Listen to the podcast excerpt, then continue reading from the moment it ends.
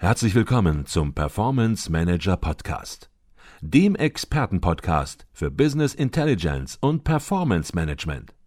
Inspirationen, Know-how und Impulse für Controller und CFOs, die noch erfolgreicher sein wollen. Ihr heutiger Gastgeber Peter Blum.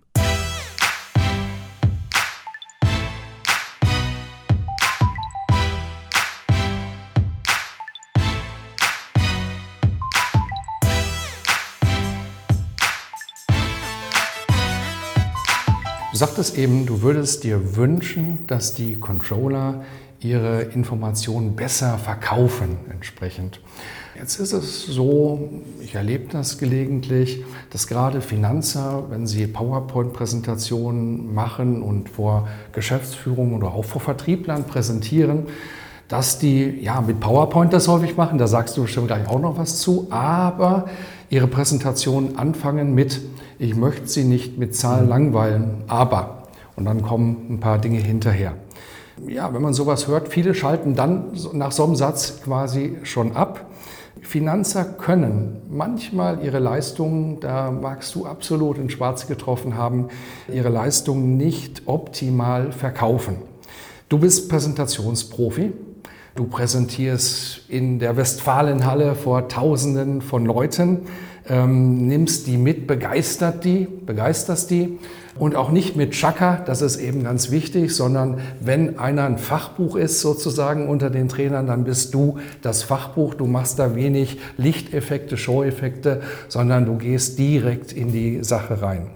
Kann man dieses Präsentationsthema, kann man das lernen? Du hast, das fand ich ganz interessant, auf einer Vertriebsoffensive, die im Sommer war im äh, Dortmund, hast du vor dem großen Publikum gesagt, Leute, ich bin so auch nicht auf die Welt gekommen. Das hast du so offen, hast du das gesagt, ich bin so nicht auf die Welt gekommen, wie ich hier stehe und wie ich euch das präsentiere.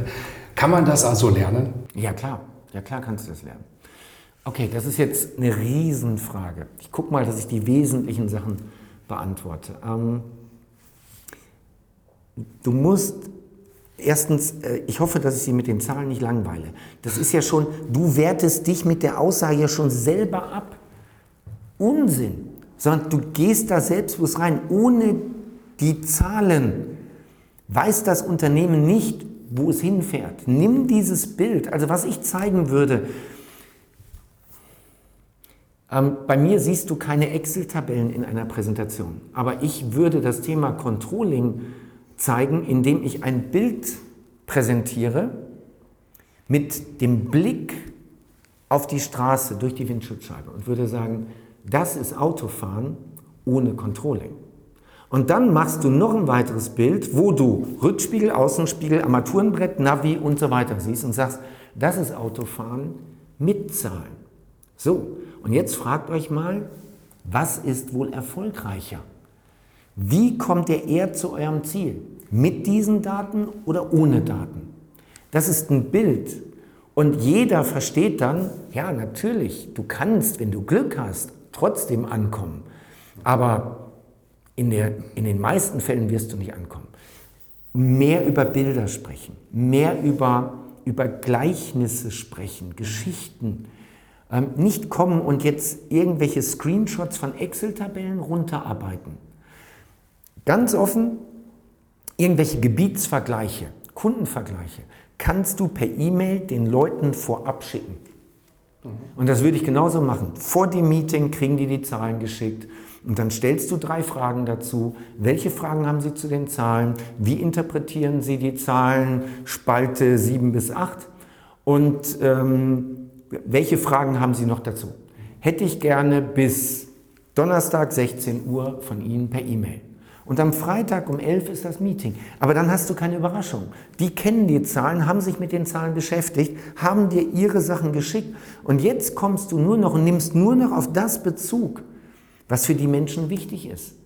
Aber nicht mehr alles. Und insbesondere bei kritischen Zahlen. Normal ist es so, Lob immer in der ganzen Gruppe.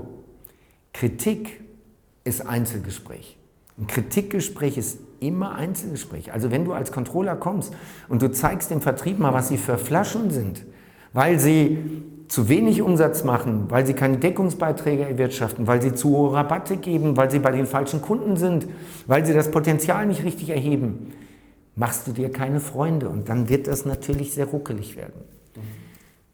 Es muss auch nicht immer PowerPoint sein oder Excel-Tabellen. Es gibt zum Beispiel eine Variante, die unglaublich gut funktioniert. Du nimmst dir ein Flipchart-Blatt und schreibst auf das Flipchart-Blatt einfach ein paar Zahlen. Ähm, was weiß ich, 15 verschiedene Zahlen. So quer verteilt über das Blatt. Und ähm, zu jeder Zahl erzählst du dann was. Das heißt, du machst den Rechner gar nicht an. So, und da stehen die Zahlen. Und jetzt lässt du dein Publikum auch raten. Du sagst so, heute geht es um die Vertriebszahlen des letzten Jahres. Ich habe mal ein paar Zahlen hier angeschrieben. Ähm, wer weiß, welche Zahl zu welchem Thema gehört? So, und dann lässt du sie, jetzt hast du volle Aufmerksamkeit. Dann sagt einer, ja, hier, das ist die Zahl, ähm, das ist der Umsatz dieses Jahr. So. Und dann gehst du hin und sagst, nein, das war das Ziel für den Umsatz. Der Umsatz ist eine andere Zahl. Das war das Ziel. Aber Umsatz schon so. Und jetzt hast du ein ganz anderes Gespräch.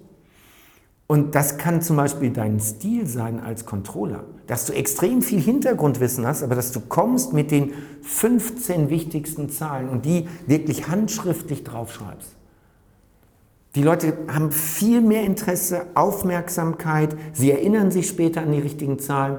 Und wenn du das wirklich so als Muster durchziehst, freuen die sich auf deine Präsentation. Weil sie jetzt mal wieder sagen, was ist denn da? Dann baust du noch irgendwie ein 183, sagst du 183, was könnte das sein? Keine Ahnung, das ist übrigens meine Größe in Zentimetern. So, ja, oder du kannst auch einen Joke einbauen. Das rate ich. Also, es gibt in meinem YouTube-Kanal ähm, ein Video zum Thema, wie steigt man in eine Präsentation ein. Es gibt auch ein Video, wie steigt man wieder aus. Da gibt es ein paar Beispiele. Ähm, wichtig ist, wenn du da reingehst, dann beginnst du nie mit einer Entschuldigung. Niemals. Äh, ich hoffe, ich langweile Sie nicht und vielen Dank für Ihre Zeit und naja, an das Niveau des Vorredners komme ich jetzt nicht ran. Äh, bitte, du steigst nie mit einer Entschuldigung ein, sondern du steigst immer so ein, dass die volle Aufmerksamkeit haben und stolz auf das, was du machst. Und der Ausstieg ist genauso. Denke, da waren jetzt gerade eine ganze Menge Impulse drin für Controller, die jetzt hellhörig geworden sind und sagen, Mensch, so habe ich das noch gar nicht gesehen. Wie kann ich da ein paar Zahlen dran schreiben und dann mal, ja, nicht raten lassen, aber zumindest mal erarbeiten lassen, was sind das für Zahlen und daraus dann die Erkenntnisse ableiten.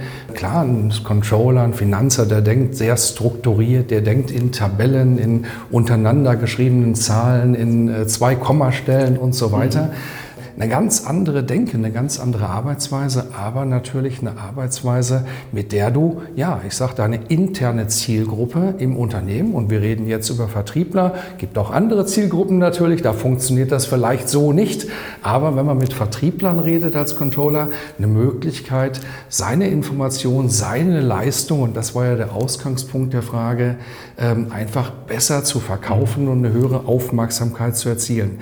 Lass mich noch ein ja, Bild. Ja. Hast du schon mal im Fernsehen Dressurreiten gesehen? Weniger. Weniger.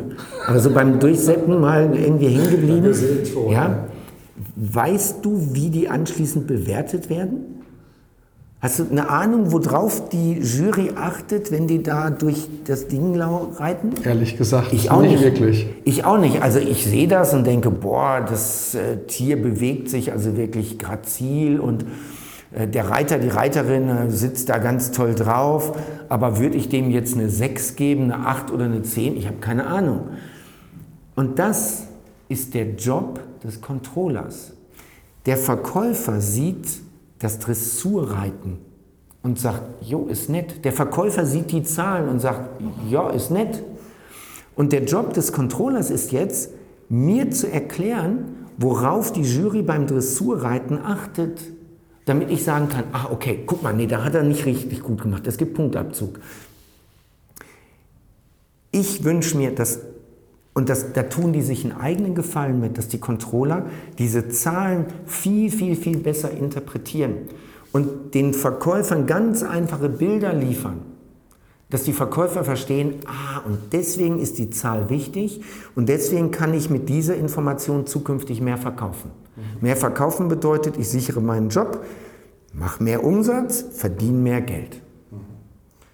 Controller, Finanzer, die sind sehr erfolgsorientiert im Unternehmen. Und lass uns aber vielleicht noch mal auf junge Controller, Berufseinsteiger kurz eingehen.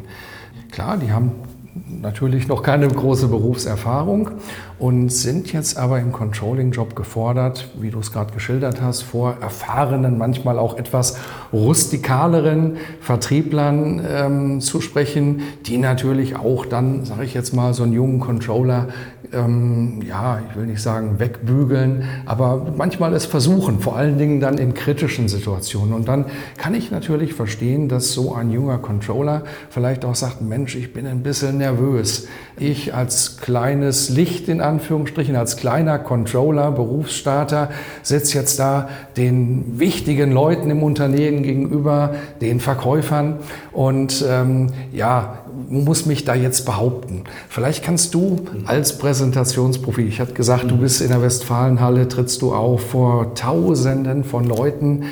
Ich würde wetten, da bist du auch ein bisschen nervös vorher, konzentriert, nervös. Wie würdest du es beschreiben? Und wie könntest du vielleicht jungen Leuten helfen, eine Einstellung zu finden, dass sie diese Nervosität, diese Aufgeregtheit äh, wirklich überwinden und konzentriert unterwegs sind? Die, die Aufgeregtheit kommt bei einem Respekt durch mangelndes Selbstbewusstsein. Du bist dir deiner Leistung, deiner Stärken nicht wirklich bewusst.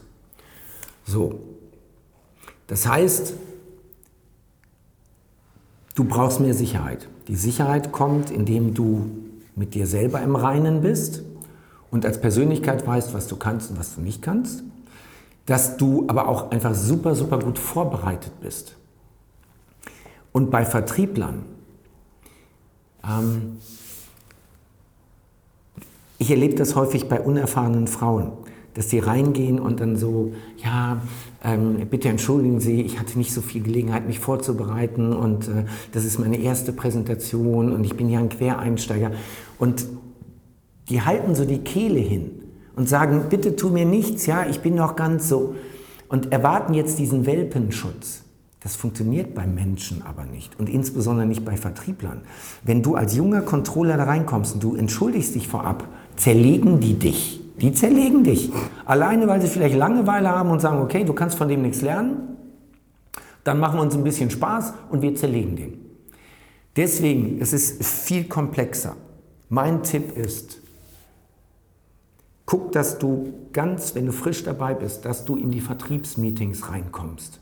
Schau, dass du wirklich bei einem Vertriebsmeeting als stiller Beisitzer ein Gefühl dafür bekommst, worüber diskutieren die. Schau, dass du mal ein paar Tage im Außendienst mit rausfährst. Und wichtig, fahr mit zwei richtig guten raus, die beiden besten, und fahr mit den beiden schlechtesten raus dann siehst du nämlich die Bandbreite, wie denken die Guten und was tun die Guten und wie denken die Schlechten, was tun die Schlechten. Dass du ein Gefühl dafür bekommst. Im Idealfall sind das auch noch Meinungsmacher. Fahr mit den Meinungsmachern mit. Weil dann hast du später Verbündete, wenn es um deine Präsentation, um dein Meeting geht. Bekomm ein Gefühl dafür, wie ticken Verkäufer. Dann gegen meine Argumente kannst du dich wehren. Gegen deine eigenen Argumente bist du machtlos. Ich würde bei einer Präsentation viel stärker fragen als sagen. Das heißt, du präsentierst ein paar Zahlen und dann bittest du das Publikum, diese Zahlen zu interpretieren. Du sagst, ich habe hier das und das mal aufbereitet, so sieht das aus. Und ich bitte Sie, wie interpretieren Sie die Zahlen? Ich habe eine Idee, aber wie sehen Sie es? Mhm. Weil wenn die jetzt anfangen, kannst du später nachkorrigieren. Und du kannst die, die schon halbwegs richtig sind oder genau richtig sind, die machst du automatisch zu deinen Verbündeten. Wenn du argumentierst, können sich die anderen entspannt zurücklehnen und sich dagegen wehren. Das ist viel einfacher. Aber in dem Moment, wo du denen was lieferst und sie bittest, dass sie aktiv werden, kannst du viel besser steuern. Wer fragt, wer richtig fragt, führt das Gespräch und auch die Präsentation. Und der gute Vertriebler, der wird jetzt natürlich im Grunde genommen wirklich schauen und, und, und, und sich fragen, Mensch, macht der Controller das jetzt wie ich? Macht er jetzt eine Bedarfsanalyse? Mhm. Fragt der jetzt so wie ein guter Vertriebler mhm. auch mehr fragt, als ja. dass er dem Kunden Antworten gibt? Der wird natürlich wirklich staunen und wird sagen, Mensch, äh, guter Controller, der hat eine Arbeitsweise, die mir ähnlich ist an der Stelle. Ähm, vielleicht noch, noch ja, sorry, ja. Du kannst ja auch aus der Rhetorik die Zeugenumlastung machen. Wenn du zwei Tage hier mitgefahren bist, zwei Tage da mitgefahren bist, und dann fragst du natürlich auch, dann sagst du, sag mal Peter, du als erfolgreicher Außendienstler, welche Zahlen wünschst du dir von mir? Was bräuchtest du von mir? Und jetzt sagst du, ja, das, das, das, das, das, super. Und in deiner Präsentation sagst du, ich bin ja mit vier Leuten von euch rumgefahren, jeweils einen Tag. Also herzlichen Dank nochmal dafür. Und ich habe euch ja auch alle gefragt, was braucht ihr? Und ich habe jetzt alles weggetan, was ihr nicht genannt habt. Ich habe jetzt nur noch die Sachen, die ihr vier genannt habt. Sorry, ich konnte nicht mit jedem rumfahren, das sprengt hier den Rahmen, aber eure Kollegen, und jetzt nennst du die Meinungsmacher, der Klaus und der Fritz, die haben mir insbesondere so eine Liste gegeben und die habe ich jetzt mal für euch vorbereitet. So, und hier sind Jetzt bist du raus, du bist nicht mehr angreifbar. Weil Klaus und Fritz haben dir ja gesagt, dass das so ist.